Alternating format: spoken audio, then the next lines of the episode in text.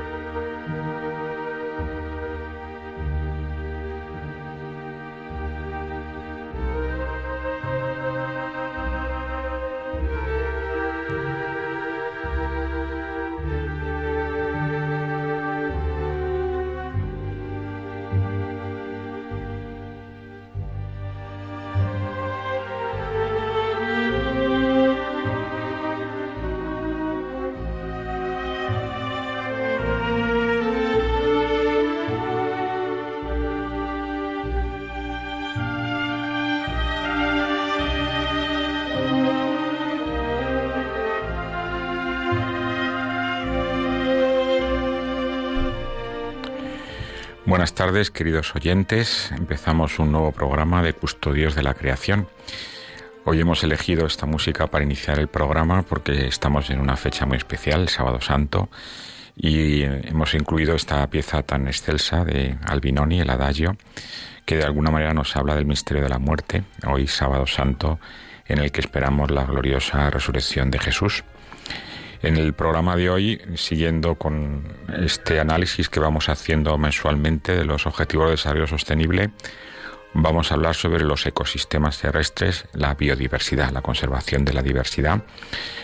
Haremos un análisis de, esta cuestión, de la relación que tiene con, con el cuidado de la creación, con el, eh, la encíclica Laudato Si, que también habla de esta cuestión, y haremos una entrevista con una persona especializada en estas cuestiones que lleva muchos años trabajando sobre biodiversidad. Antes, eh, como siempre hacemos, un pequeño comentario del Evangelio, aunque en el día de hoy, como sabemos, no, no hay una liturgia propiamente dicha en espera de la vigilia pascual, que será dentro de unas horas. Eh, pero me venía a la cabeza ese mensaje del Papa para la cuaresma de este año, en el que de alguna manera hablaba de, que las criaturas, la creación en su conjunto, está esperando la manifestación de los hijos de Dios. Bueno, de alguna manera eh, también la resurrección del Señor no solamente nos beneficia a nosotros, por supuesto, sino también de alguna manera, y con ese sentido de, de relación entre todas las criaturas del Señor, pues a todas, a todas ellas, ¿no? porque todas ellas también experimentan pues esa gracia, sobre gracia de, proveniente de la resurrección. Eh, en el Génesis leemos que después del pecado de Adán, Dios le dice a Adán, maldito sea el suelo por tu causa. De alguna manera el pecado del hombre afecta también a la creación, por eso la resurrección del Señor eh, nos libera del pecado, pero también nos une más al resto de la creación y, nos subraya esa, esa idea de ser custodios de la creación.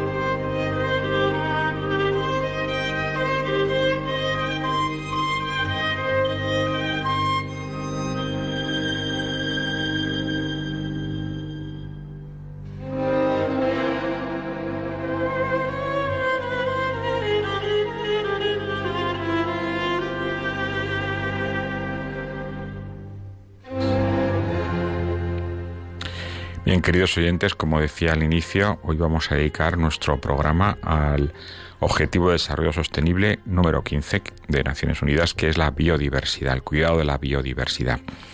¿Qué es esto de la biodiversidad? Bueno, todos entendemos que la diversidad es la, variación de, de cosas que tenemos mm, a la hora pues de, elegir o a la hora de, de mostrar pues distintas opciones. Cuando hablamos de biodiversidad nos referimos al conjunto de las especies animales y vegetales que forman un determinado ambiente, lo que llaman los especialistas un ecosistema. Un ecosistema sería un, un área en el que mm, participan distintos elementos, animales, vegetales, pero también el agua, el tipo de roca, el clima que hay en un lugar determinado y que están en un cierto equilibrio. La diversidad es clave para la vida, porque todas las especies dependen de alguna manera de las demás. Nosotros también dependemos de las demás especies. El aire que respiramos pues tiene que ver mucho con la acción de las plantas, que sabemos que absorben eh, CO2 eh, para, para, su propio crecimiento y, mm, y, proporcionan oxígeno a la atmósfera. El agua que bebemos está también en relación con determinados eh, elementos del medio que filtran ese agua de lluvia y que nos permiten pues que sea potable los alimentos obviamente los los tomamos de otros organismos vivos por eso, pues es tan importante que seamos conscientes de que todos los elementos que forman un determinado ambiente son importantes. Todos están allí no por casualidad, sino por, por alguna razón concreta.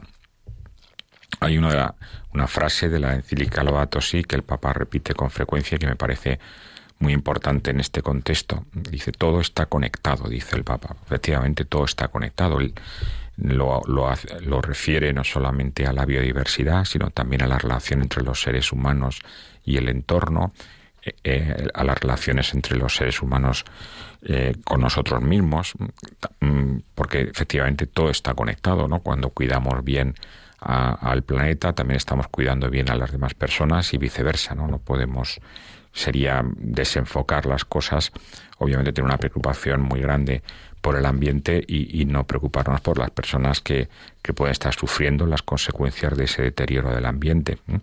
Bueno, en el terreno de la diversidad, como digo, todo, todo está en relación. ¿eh? Hay una, una historia que igual alguno conocerá de uno de los primeros parques naturales que se declaró en el mundo, el parque de Yellowstone, está en el centro oeste de Estados Unidos, en donde había eh, una gran sobrepoblación de, de ciervos que hicieron que se deteriorara mucho la vegetación y eso afectó a otras muchas especies, incluso pues de insectos, de aves, que dependían de una, de una serie de, plantas que estos, estos ciervos estaban comiendo excesivamente. Y eso era debido, porque había tantos ciervos? Pues porque el animal que se comía a los ciervos había desaparecido, el lobo. Y la introducción del lobo en esa, en esa región natural hizo que que todo volviera a un cierto equilibrio, ¿no? Empezaron a controlarse más las poblaciones de ciervos, empezaron a reducirse los impactos sobre la vegetación, la flora de la región y eso llevó consigo la recuperación de otras especies, insectos, aves, incluso eh, nutrias y otros animales acuáticos. Así que una pieza que quitamos es como como una bóveda. Quitamos una pieza de la bóveda y es muy posible que la bóveda se acabe cayendo. Todas las especies son importantes, todas están allí por alguna razón. Además, eh, la biodiversidad de alguna manera nos, eh, nos afecta directamente porque, como hemos dicho, nos alimentamos de plantas. Esas plantas forman parte del riquísimo tesoro genético que tiene la Tierra. Em, se calcula que que hay más, más de 10.000 variedades de, de plantas que, comestibles, pero de ellas nos hemos quedado reducido cada vez más a unas, a unas pocas, ¿eh? entre 80 y 100 es las que, son las que producen la mayor parte de la alimentación. Estamos perdiendo otra serie de variedades que pueden ser muy interesantes, que no, a veces intentamos introducir la tecnología para solventar algún problema como puede ser de sequía o de, o de mayor temperatura, cuando ya hay plantas naturales que pueden resistir esos eventos, que no estamos utilizándolas adecuadamente. En lugar de utilizar eh, transgénicos, pues podríamos utilizar otras plantas que, que permitieran pues esa situarse bien en ese en ese sistema en ese en ese clima o en ese tipo de suelos también los los distintos especies animales y vegetales pues nos ayudan a, conocer nuevos materiales, por ejemplo, medicamentos que se obtienen de, distintas plantas. A lo largo de la historia se ha ocurrido, pero pensemos que todavía hay muchas plantas que no conocemos en algunos ecosistemas de la Tierra que, que no conocemos adecuadamente, sobre todo en las zonas tropicales, donde hay selvas que son todavía no se han, no se han explorado adecuadamente. O que perder esas, ese, ese patrimonio pues sería realmente una, una gran pérdida. Eh, incluso pues sabemos que hay eh, algunos materiales de construcción o, eh, que, que, están tomados de, de, determinadas plantas o determinados animales. ¿no? Por ejemplo, se estaba estudiando de qué manera los, los geckos, que son animales que escalan por las paredes, eh, tienen unos filamentos que se estaba estudiando cómo aplicarlos, por ejemplo, a, crear materiales que permitan a personas que trabajan en edificios de altura, pues tener mucha mayor adhesión de lo que ahora tienen, o por ejemplo las telas de las arañas que tienen una gran resistencia.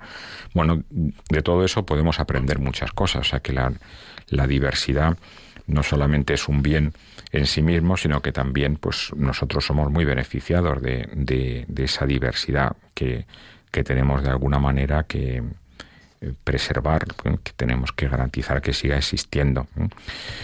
Todo esto es muy importante y todo esto pues cualquier persona lo puede entender, pero para un cristiano hay un valor añadido y es que todo lo que existe existe porque Dios ha querido que exista. De alguna manera todo ello es una manifestación de la belleza y de la, de la diversidad mm, que hay en Dios mismo. Dios ha querido crear tanta variedad de criaturas, pues para mostrar de alguna manera pues su inmensa bondad y su inmensa belleza. Porque todas ellas de alguna manera tienen un papel, tienen un sentido, no están ahí por casualidad. Todas de alguna manera también dan gloria a Dios. De hecho, hay un párrafo muy bonito de la encíclica Laudato Si del Papa Francisco que lo subraya esto. Dice, no basta pensar en las distintas especies solo como eventuales recursos explotables, olvidando que tienen un valor en sí mismas. Cada año desaparecen miles de especies vegetales y animales que ya no podremos conocer, que nuestros hijos ya no podrán ver, perdidas para siempre. La inmensa mayoría se extinguen por razones que tienen que ver con alguna acción humana. Por nuestra causa, miles de especies ya no darán gloria a Dios con su existencia ni podrán comunicarnos su propio mensaje. No tenemos derecho. O sea que aquí, además de, de, la, de la importancia de la diversidad, pues en, su dimensión biológica, también el Papa pone esta, esta posible pérdida en, en un contexto más teológico. Porque, ya digo, todas las criaturas, por el hecho de existir, dan gloria a Dios, que dan gloria a su Creador. ¿Dónde ocurren estos, estos procesos de, pérdida de biodiversidad? Pues principalmente en aquellas zonas en las que seguimos deforestando. En las zonas tropicales están siendo muy amenazadas por la expansión agrícola y ganadera, especialmente en, en América Latina, en Brasil, Argentina, Bolivia, Perú, zonas próximas al Amazonas también en el sureste asiático con el crecimiento de la palma de la palma de aceite eh, de otras especies que estamos utilizando comercialmente pero que están eh, eh, impactando notablemente a las especies que, que, viven en esa región. Y no solo a esas especies animales y vegetales sino también a seres humanos que viven en esos lugares que son sus lugares tradicionales de vida poblaciones indígenas que también están siendo muy afectadas por, por esa expansión agrícola. Eh, sabemos, nos llegan de vez en cuando noticias de personas que, que son asesinadas eh, con, con, motivo pues de, de, estar defendiendo eh, el, el, valor de, esos lugares tradicionales donde están habitando pueblos indígenas. De hecho, como luego comentaremos, pronto va a organizarse un sínodo en el Amazonas en donde eh, se, va a estudiar en el Vaticano pues este, este tipo de problemas y, y cómo mejorar la atención de estas, de estas poblaciones nativas. El cambio climático también afecta enormemente a la biodiversidad en la medida en que la modificación de temperatura y de precipitación hace que muchas especies pues pierdan su ciclo, eh, su nicho natural de vida. Bueno, para hablar de todas estas cosas eh, tenemos este Este, hoy un, invitado especial, el profesor José María Rey, catedrático de Ecología de la Universidad de Alcalá eh, y director del máster en restauración de ecosistemas. Por tanto, una persona con una gran trayectoria en la gestión de la biodiversidad. Buenas tardes, José María, ¿estás por ahí? Sí, señor, buenas tardes. ¿Qué tal? ¿Cómo te encuentras? Muy bien, muchas gracias. Estupendo, muchas gracias por atendernos un día de fiesta como hoy, pero tú eres un trabajador incansable, o sea que ahí estás siempre ayudando. Em, gracias. Mm, acaba Naciones Unidas acaba de declarar la próxima década como la orientada a la restauración de ecosistemas, que es precisamente el título del máster que, que tú has promovido y que, bueno, ya tenés unas cuantas promociones ahí eh, ahí trabajando en estas cuestiones. Obviamente la pérdida de diversidad e, es muy grave, sin duda, pero hay una cierta esperanza. Podemos recuperar de alguna manera los ecosistemas degradados. ¿En, qué medida eh, ese trabajo que realizáis permite mm, solventar algunos de los daños que causamos a los ecosistemas? Mm, sí, pues eh, efectivamente la, Restauración ecológica podemos decir que es como la cara amable de la degradación ambiental, es ver las oportunidades que, ofrece para recuperar biodiversidad y servicio de los ecosistemas y Sí, José María. Me parece que hemos perdido a José María de momento. Bueno, mm, parece que hay algún problema con la conexión telefónica. Eh, bueno, estaba hablando José María. Ah, perfecto. ¿Le, hemos recuperado, parece? José María, ¿estás por ahí? Sí, sí, siempre, ah, siempre he estado, la verdad. Perfecto. Bueno, parece que había un problema de conexión. Nos estabas comentando que la restauración permite, de alguna manera, recuperar el equilibrio perdido. Sí, e, efectivamente. Eh, la, mm, restauración ecológica es eh, asistir la recuperación de un ecosistema que ha sido degradado, destruido y eh, eh, ofrece una amplia gama de técnicas que permiten recuperar una buena parte de los niveles de biodiversidad y de servicios que nos prestan los ecosistemas y hacerlos más similares a los ecosistemas naturales. ¿Hay alguno de estos impactos que sean irrecuperables o todo, todo de alguna manera puede volver a su estado previo? No, hay, hay que ser realistas y, ciertamente eh, eh, muchas veces el, el, objetivo no es recuperar un ecosistema natural y prístino, eh, sino mm, básicamente mejorarlo. la visión tradicional y ortodoxa de, de la restauración ecológica eh, efectivamente pretendía recuperar el, ecosistema natural y prístino antes de la perturbación o la degradación, pero con frecuencia esto no es realista. Pensemos, por ejemplo, en los entornos urbanos, eh, pensemos en, las explotaciones mineras eh, y otros muchos impactos del humano sobre el planeta mm, que no permiten una recuperación completa. Hmm.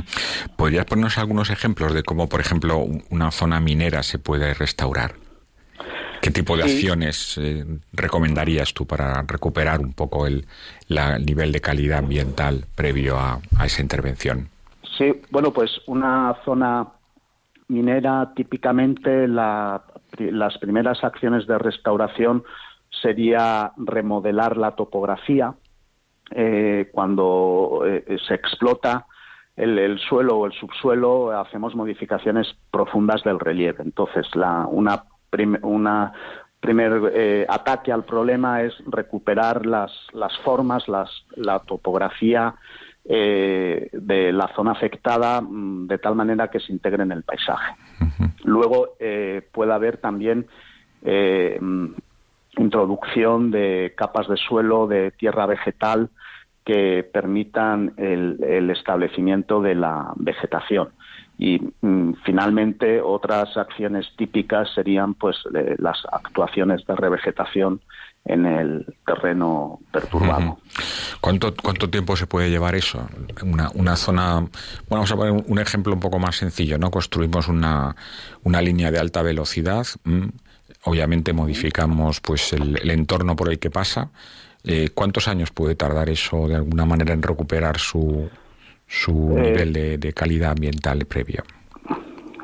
Bien, mm, depende de, si nos eh, referimos al al punto local de, actuación o al, paisaje y al territorio. Es, decir, un paisaje, un territorio afectado por una línea de alta velocidad, mientras siga existiendo esa línea de alta velocidad, no podemos decir que se va a parecer a lo que había en el pasado previamente. Lo, eh, si nos mm, referimos a, a los taludes, a los movimientos de tierras eh, afectados eh, alrededor, pues eh, las propias vías de alta velocidad o las vías de comunicación por, por las garantías de, seguridad del tráfico, etcétera, etcétera, es que tampoco van a permitir una, una gran recuperación, por ejemplo, de la vegetación original. Pero bueno, para eh, proporcionar unas cifras que nos sirvan como referencia, eh, un bosque mm, mediterráneo eh, perturbado, pues hablamos de, que deben pasar mm, al menos 100 años eh, para poder decir que se ha restaurado. ¿De acuerdo? O sea que el daño tarda muy poco en producirse y mucho en recuperarse. ¿no? Sí, en, general sí. Eh, las pérdidas son mucho más rápidas que las mm, recuperaciones. Tú, además de dirigir el máster y de formar a mucha gente en esta línea, también tienes tus propias intervenciones personales, tengo oído. Eh, pues sí, eh, más allá de, de, mi actividad profesional como académico en la universidad, que investigamos en distintos problemas relacionados sobre todo con la restauración de los paisajes agrícolas y la restauración forestal, pues lidero una pequeña fundación que se llama la Fundación Internacional para la Restauración de Ecosistemas, que lo que tratamos es trasladar este conocimiento académico a solucionar problemas en el mundo real ejecutando sobre todo proyectos de demostración. Entonces tenemos, por ejemplo, por poner solamente un botón de muestra, pues en uno de los pazos más visitados de Galicia, cerca de Santiago de Compostela, que se llama el Pazo Faramello, estamos eh, reemplazando una la vegetación de, especies exóticas, eh, particularmente el, eucalipto y la acacia negra, pues las, la estamos reemplazando por las especies características del bosque nativo de la localidad, que es un, eh, está basado en, robles eh, y especies acompañantes. Claro, obviamente cuando se introducen nuevas especies, eh, de alguna manera hay un montón de otras menos visibles que, son afectadas por ello. Efectivamente. Em, y em, en entras de revegetación, pues en particular se trata también de favorecer a especies que luego ellas eh, facilitan que entren otras eh, bajo su dosel, eh, de forma concatenada, es, es lo que llamamos la, la sucesión ecológica. Claro. Bueno, si te parece, podemos centrarnos ahora en hablar del tema principal del programa de hoy, que es la biodiversidad. Eh, ¿Podrías eh, hacernos un pequeño resumen de cuál es la situación que tenemos ahora mismo en el planeta en este, en este tema? Sí, pues eh, no podemos decir que sea muy halagüeña. En concreto, eh, por ejemplo, para el oyente conozca algunas cifras, hay un índice mm, que desarrolla el, VVF, eh, que, se denomina el índice de planeta vivo, que monitorea desde 1970 las tendencias de, eh, varios miles de poblaciones de especies de vertebrados en el planeta, eh, distribuidas en toda la Tierra. Bien, pues desde 1970 hasta 2012, que es que es la, última evaluación que se ha hecho, perdón, hasta el 2014, eh, la merma, la disminución de la abundancia de estas especies es, es del 60%. Es decir, es, es mucho, es mucho.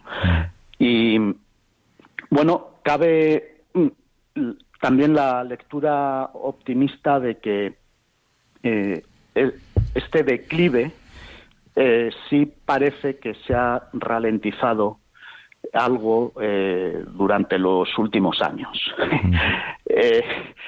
siempre las estadísticas son armas de dobles filos, ¿no? Porque también estamos saliendo de una crisis económica global y muchas veces las crisis económicas, al disminuir la, actividad industrial, etcétera, etcétera, pues produce beneficios medibles en el medio ambiente. Menor contaminación del aire, eh, menor menores, menor incidencia de las denominadas lluvias ácidas, etcétera, etcétera. Pero de alguna manera podemos decir, como algunos especialistas afirman, que estamos en la sexta, estamos acercándonos a la sexta extinción masiva de especies o es un poco catastrofista este término? Bueno, el, concepto de, de, la sexta eh, gran extinción de especies es, es ambivalente.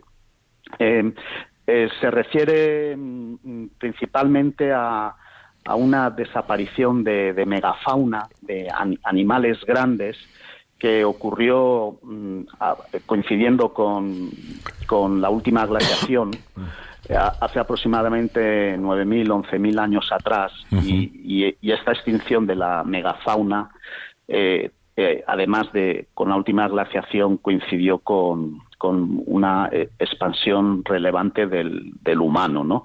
Entonces hay, hay muchas extinciones que se desconoce bien hasta qué punto, mm, hasta qué punto ha tenido culpa el humano o ha sido mm, probablemente en muchos casos una acción combinada de los cambios del clima y, la acción de los humanos.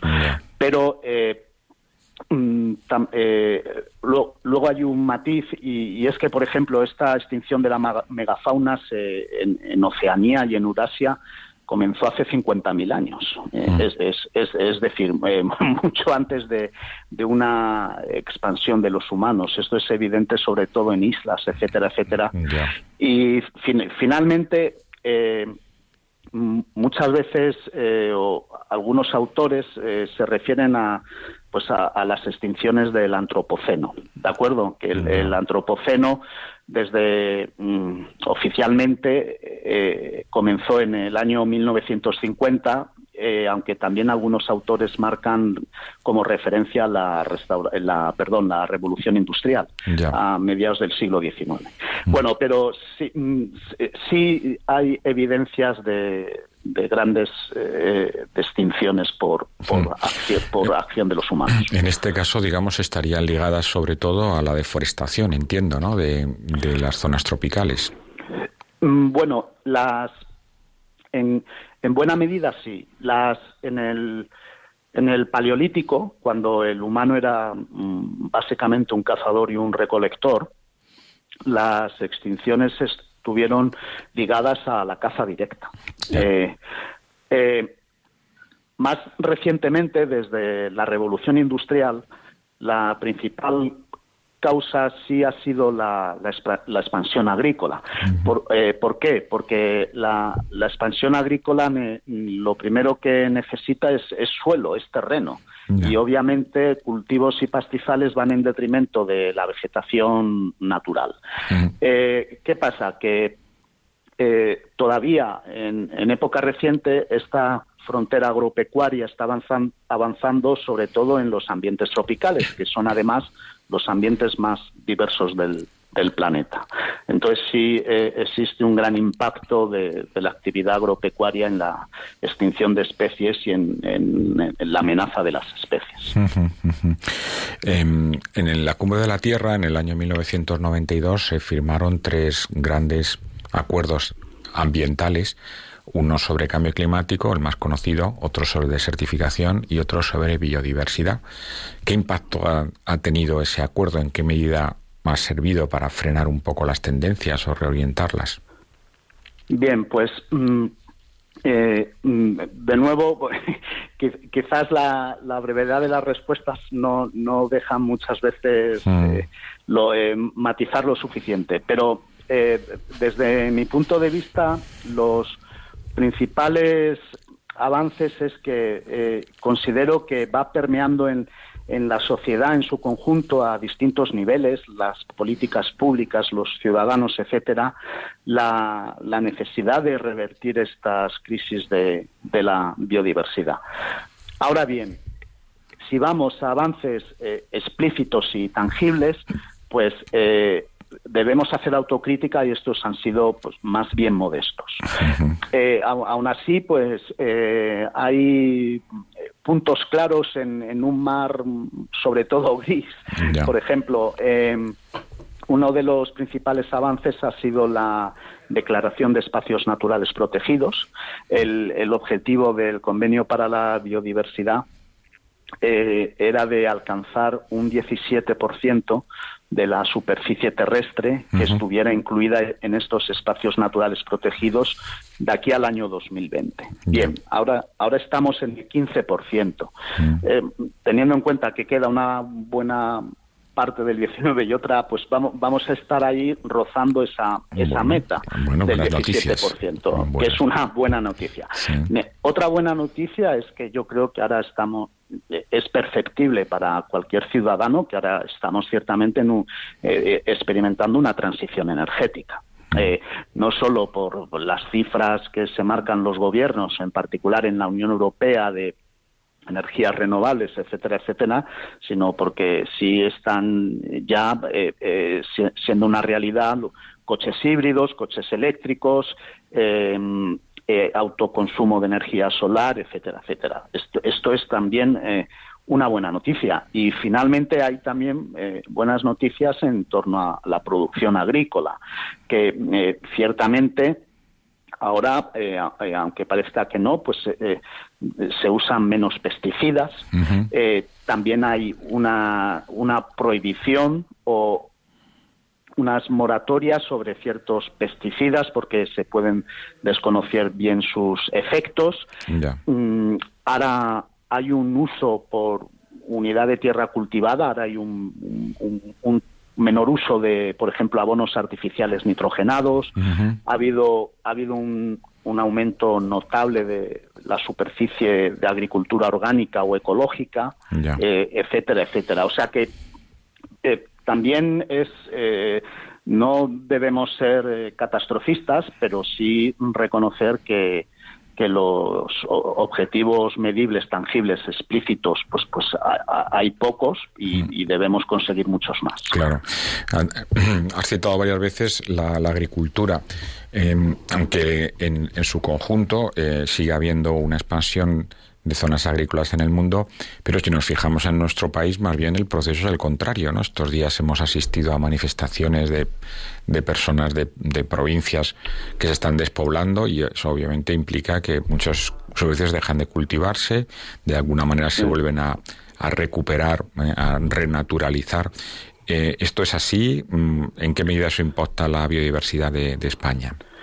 Sí, en, en general en el mundo, mientras sigue avanzando la frontera agropecuaria y habiendo tasas elevadas de deforestación en, los ambientes tropicales, que son además países en vías de desarrollo, en, el hemisferio norte, en las zonas templadas del planeta que coinciden con también en buena medida con países desarrollados como Estados Unidos, Canadá, Europa, ha ocurrido lo contrario. Es decir, la, se ha, habido una migración eh, del mundo rural hacia el mundo urbano y se han abandonado muchas tierras agrícolas y pastizales eh, en general poco productivos. Esto, ha, ocurrido sobre todo en Europa y dentro de Europa pues también ha ocurrido en España. Por ejemplo, en España en 1900 solamente el 8% de nuestra superficie era forestal. Eh, ahora, en, el año 2010, eh, eh, perdón, en el año 2016 aproximadamente, había un 25%, es decir, el triple de superficie forestal. solamente en el decenio 2000-2010 en España el bosque se ha incrementado en 850.000 hectáreas. ¿De acuerdo? Entonces, esto, esta expansión de matorrales y bosques ha favorecido a, la biodiversidad en general. Eh, también estoy siendo un poco simplista y dos especies emblemáticas que los ciudadanos conocen, como es el oso y el lobo, pues eh, eh, han pasado su peor momento en nuestro país en gran parte por esta eh, eh, restauración pasiva o regeneración natural de montes y, bosques. ¿Qué pasa? Que en nuestro país también hay una biodiversidad extraordinariamente valiosa en torno a los espacios abiertos, en, torno a los campos agrícolas en régimen extensivo. esta biodiversidad, uno de los mejores exponentes son las denominadas aves estepáricas, como o aves esteparias, como los sisones, las abutardas, etcétera, etcétera, em, debido, por una parte, al, a su abandono y matorralización o desarrollo de los bosques en ellas. Y, mm. por otro lado, a la intensificación, es decir, al, aumento de maquinaria, eh, fertilizantes, regadíos, etcétera, etcétera, eh, estas especies han declinado. o sea, en Europa tenemos la paradoja de que ha mejorado el estatus de conservación de las especies forestales y ha disminuido el de las especies características de alta Al final siempre acaba perdiendo alguien y ganando otros. Ah, exactamente. Mm, eh, vamos teniendo un poquito tiempo, José María, y igual hay que cerrar el, la entrevista, pero antes me gustaría preguntarte por em, acercar el tema a las personas que nos están escuchando eh, en qué medida el consumo y las prácticas de vida habitual afectan la biodiversidad. A veces pensamos que son problemas que ocurren en el sureste asiático, en la Amazonas, en fin, cosas que nos quedan muy lejos, pero en qué medida lo que hacemos afecta a la conservación de las especies pues eh, afecta de, una forma eh, eh, extraordinariamente clara mediante nuestras pautas de consumo. todo lo que consumimos, distintos tipos de bienes, alimentación, etcétera, de alguna forma utiliza directamente o modifica los recursos naturales del planeta y la, y la biodiversidad es de hecho un gran recurso natural y, de ella también depende nuestra calidad de vida, como la depuración del agua, la producción de oxígeno, la producción de alimentos, etcétera, etcétera. Entonces, em, debemos ser mm, consumidores responsables. Eh, entonces, hay muchísimas acciones pequeñas, eh, cotidianas, relacionadas con lo que comemos, cómo vestimos, cómo nos transportamos, que, tiene un gran impacto. Y aquí deberíamos aplicarnos todos el refrán castellano de grano no hace granero, pero ayuda al compañero. Y debemos transitar, debemos transitar mediante nuestro consumo responsable, pues desde una cultura un poco del, despilfarro a, a un consumo, por ejemplo, de menos proteínas cárnicas. No significa que todo el mundo tengamos que volvernos vegetarianos, sino menos proteínas cárnicas, por ejemplo, más alimentos de producción ecológica, orgánica, eh, menos ropa. No puede ser que cambiemos eh, nuestro vestuario eh, con la moda, porque la moda hoy, hoy día dura medio año. Utilizar todos hasta donde sea posible el transporte público. Si necesitamos, tenemos que tener coches, pues intentar que nuestro próximo coche al menos sea ya un coche híbrido o, eléctrico. Entonces, eh, todos somos de alguna forma responsables de la degradación del planeta, debemos ser consumidores responsables y no echar la culpa siempre a nuestras empresas, nuestros políticos, etcétera, etcétera, sino eh, en la medida de lo posible, pues eso, el resumen es ser un consumidor responsable y dar ejemplo. Muy bien, tenemos que dejarlo aquí, José María. Muchísimas gracias por atendernos. Hemos estado con José María Rey, catedrático de Ecología de la Universidad de Alcalá. Buenas tardes, muchas gracias, José María. Muy bien, muchas gracias. Buenas tardes. Bueno, aprovechamos para hacer una pequeña pausa musical. Voy a dejar el teléfono de, la eh, emisora por si alguna persona quiere darnos alguna idea sobre este tema de hoy, sobre la diversidad, en qué medida, pues en, en, el lugar que habita, observa que hay un cambio en cuanto a las especies vegetales o animales que se encuentra cotidianamente. El teléfono es el 91005 9419. 910059419 después de la pausa musical.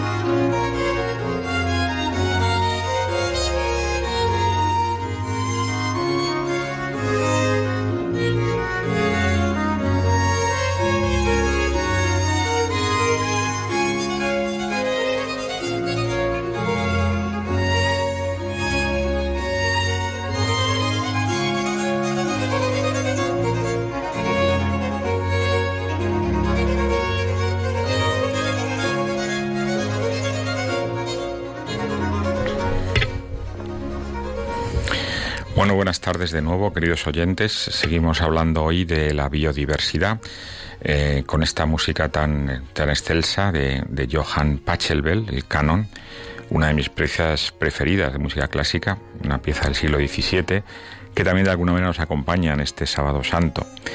Em, seguimos hablando de la, de la, biodiversidad después de la entrevista que acabamos de tener, en donde hemos desgranado los problemas que están detrás, qué, tipo de, medidas podemos abordar para recuperar de alguna manera las zonas que hemos degradado, restaurarlas, eh, invertir lo que sea necesario en ellas para recuperar lo que de alguna manera hemos dañado como consecuencia, pues en principio de, de una necesidad, pongamos por caso, eh, relacionada con el, con el transporte. Por eso es importante evitar, en la medida que sea posible, dañar los ecosistemas y si es necesario absolutamente hacerlo, pues eh, de alguna manera recuperarlos posteriormente.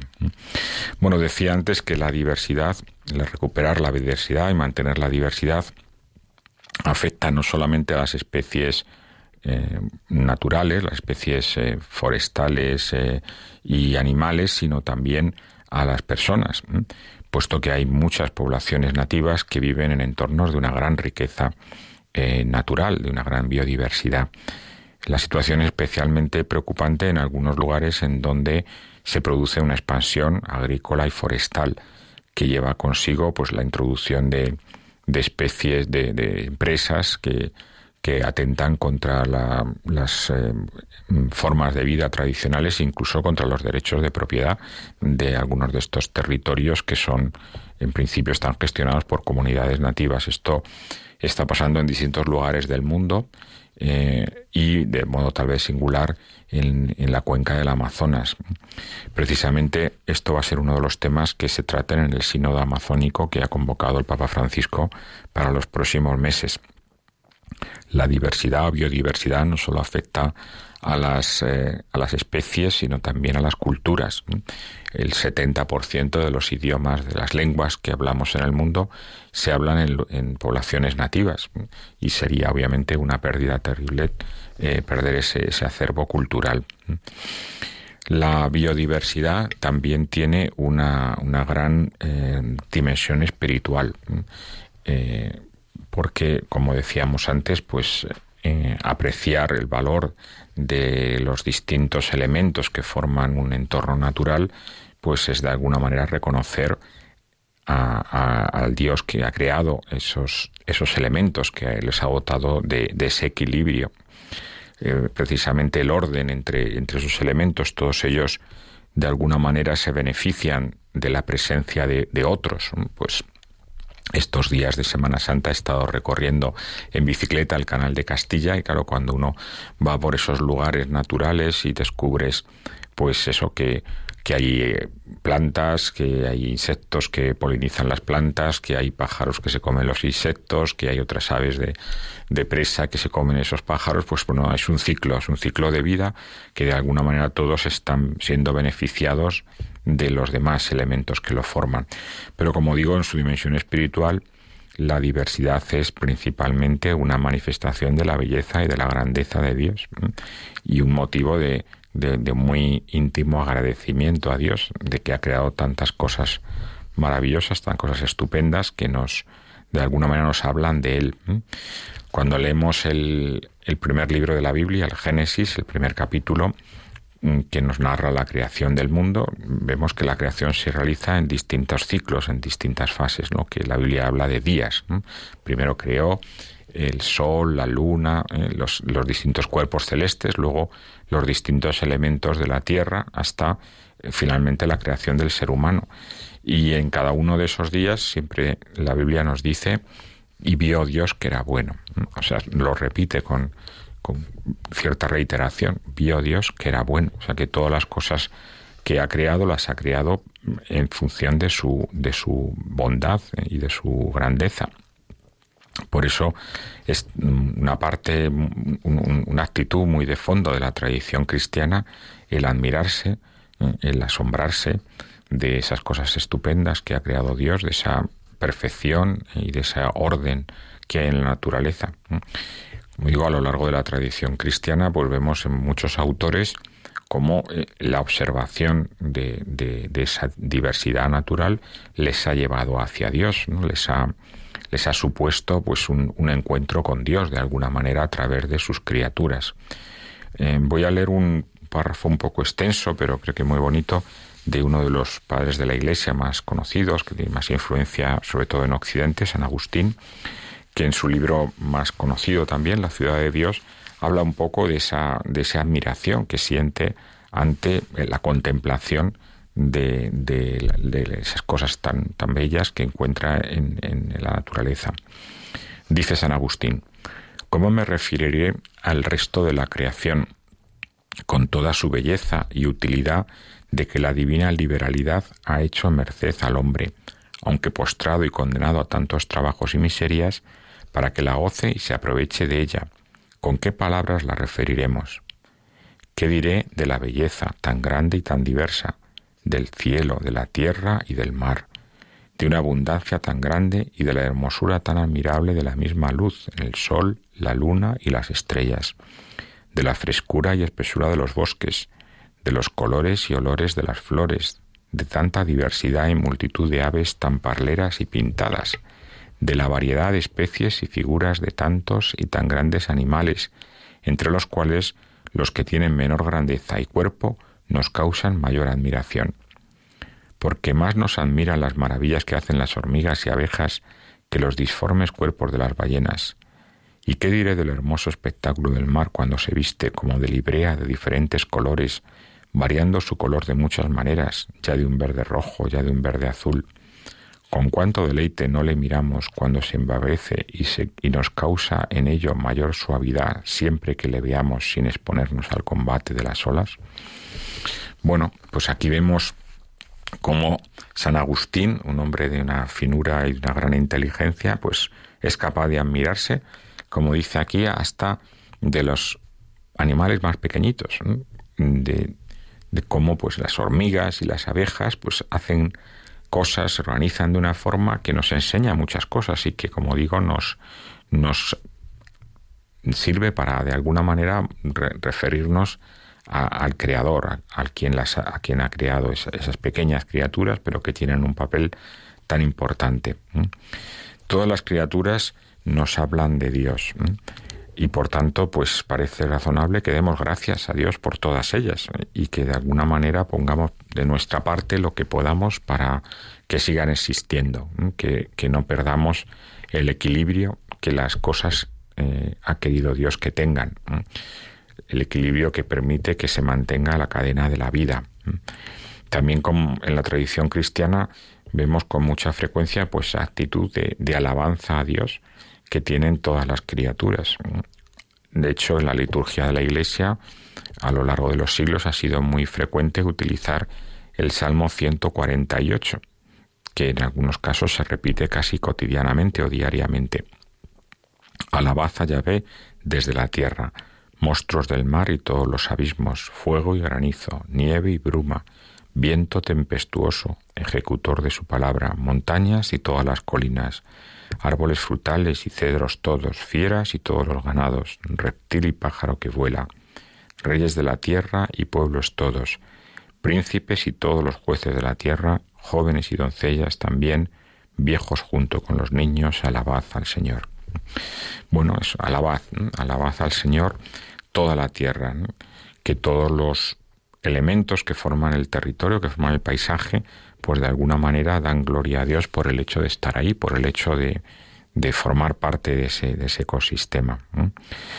Precisamente este, este año, este curso, hemos en la Comisión Diocesana de Colegía Integral eh, estamos preparando con mucho cariño la jornada de oración por la creación, que como sabemos es generalmente los primeros días de septiembre, eh, que nos unimos a nuestros hermanos ortodoxos en esa celebración, este año la vamos a dedicar a la biodiversidad. Y si alguno pues tiene interés en la página en la página web de, de, la, de la comisión eh, tenemos unos materiales que estamos preparando, que hemos preparado para la celebración de, de, ese momento, de esa jornada, pero que también puede servir para conmemorar y unirnos a, a otras personas, incluso no creyentes, el Día de la Tierra, que es el día 22 de abril, el próximo lunes. Bueno, es un, una temática que, que, a todos nos debería de, preocupar, que todos de alguna manera podemos hacer algo en esa línea, cuidar el entorno, cuidar la naturaleza que tenemos a nuestro alrededor. Si trabajamos o vivimos en un entorno natural, eh, pero aquellos que no tenemos esa fortuna, que vivimos en entornos más urbanos, pues también de manera indirecta, como nos decía eh, José María Rey, eh, que, al que hemos entrevistado hoy, eh, de, una manera indirecta, pues en función de las opciones que hacemos en nuestro consumo. Obviamente, si nuestro consumo es más orientado hacia un tipo de alimentación más, más biológica, más ecológica, como queramos llamarlo, pues eso va a tener una repercusión sobre la biodiversidad, porque una agricultura que necesita menos menos productos químicos, menos fertilizantes de origen eh, artificial o químico, menos eh, pesticidas, etcétera, pues obviamente eh, esa, esa agricultura va a tener un daño mucho menor. Pensemos que los pesticidas, por ejemplo, o los fertilizantes de, de, origen químico, pues tienen un impacto indirecto en el suelo, en el en los acuíferos, en la contaminación del agua, porque obviamente con la lluvia, pues ese material que, se ha puesto en los cultivos, pues va, mm, va calando, va, va llegando a, a los suelos que están más profundos y en última instancia pues al agua que está que está bajo tierra. Y bueno pues obviamente eso eso va, va a suponer una contaminación Así que una alimentación más sana, con productos más naturales, pues obviamente va a ser una, una gran ayuda mm, de nuestra parte como consumidores en la biodiversidad. También el cuidado de determinados productos que sabemos que están afectando, como pueden ser los productos con, con aceite de palma, que aunque se cultiva en otros lugares de manera más sostenible, pero en general buena parte de la producción está viniendo de zonas que se están deforestando precisamente para, para plantar esta, esta especie que es muy productiva, pero bueno, aparte de, los aspectos mmm, de salud, porque es un aceite eh, bastante graso, pero tiene eh, impactos también sobre la diversidad, especialmente, como digo, en, en, las nuevas plantaciones que se producen en el sureste asiático, en Indonesia, por ejemplo. Bueno, eh, todos podemos hacer algo en este sentido, los que trabajen directamente en el mundo agrícola, pues intentando que su forma de producción pues sea más respetuosa con el ambiente, que tienda en la medida que sea posible a, un tipo de, insumos, de um, abonos, fertilizantes o, agros, agroquímicos mm, que, sean lo, lo, lo, mínimo imprescindible y si es posible pues que no que no se incluyan, mm, obviamente sin perder completamente la cosecha, no estamos la idea sería mantener una buena una producción adecuada, pero en condiciones mucho más naturales para que el daño que se pueda hacer al, al ambiente pues sea el, mínimo posible. Bueno, aquí vamos a, a, dejarlo por hoy. Estamos en este sábado santo, eh, que tiene tanta relevancia, tanta importancia para los cristianos y hemos tratado una cuestión pues que tiene mucha relevancia también para, para el ambiente, la conservación de la biodiversidad, la biodiversidad natural, pero también la humana, la protección de los pueblos indígenas que viven en, en zonas de una gran diversidad natural y que están muy amenazados por la expansión agrícola, la expansión forestal, la expansión minera, que está dañando sus formas de vida, sus medios y también sus culturas y a veces incluso directamente eliminando estas poblaciones. Eh, en esta espera del sábado santo, pues es un buen tema para la reflexión, qué medida nosotros pues podemos colaborar a reducir esos impactos negativos y a ser mejores custodios de la creación. Buenas tardes, hemos estado hoy entrevistando al profesor José María Rey, catedrático de Ecología de la Universidad de Alcalá, y tratando uno de estos objetivos de desarrollo sostenible que nos proponen Naciones Unidas y que como todos los demás hombres de buena voluntad, pues también los cristianos estamos empeñados en que, en que se realicen.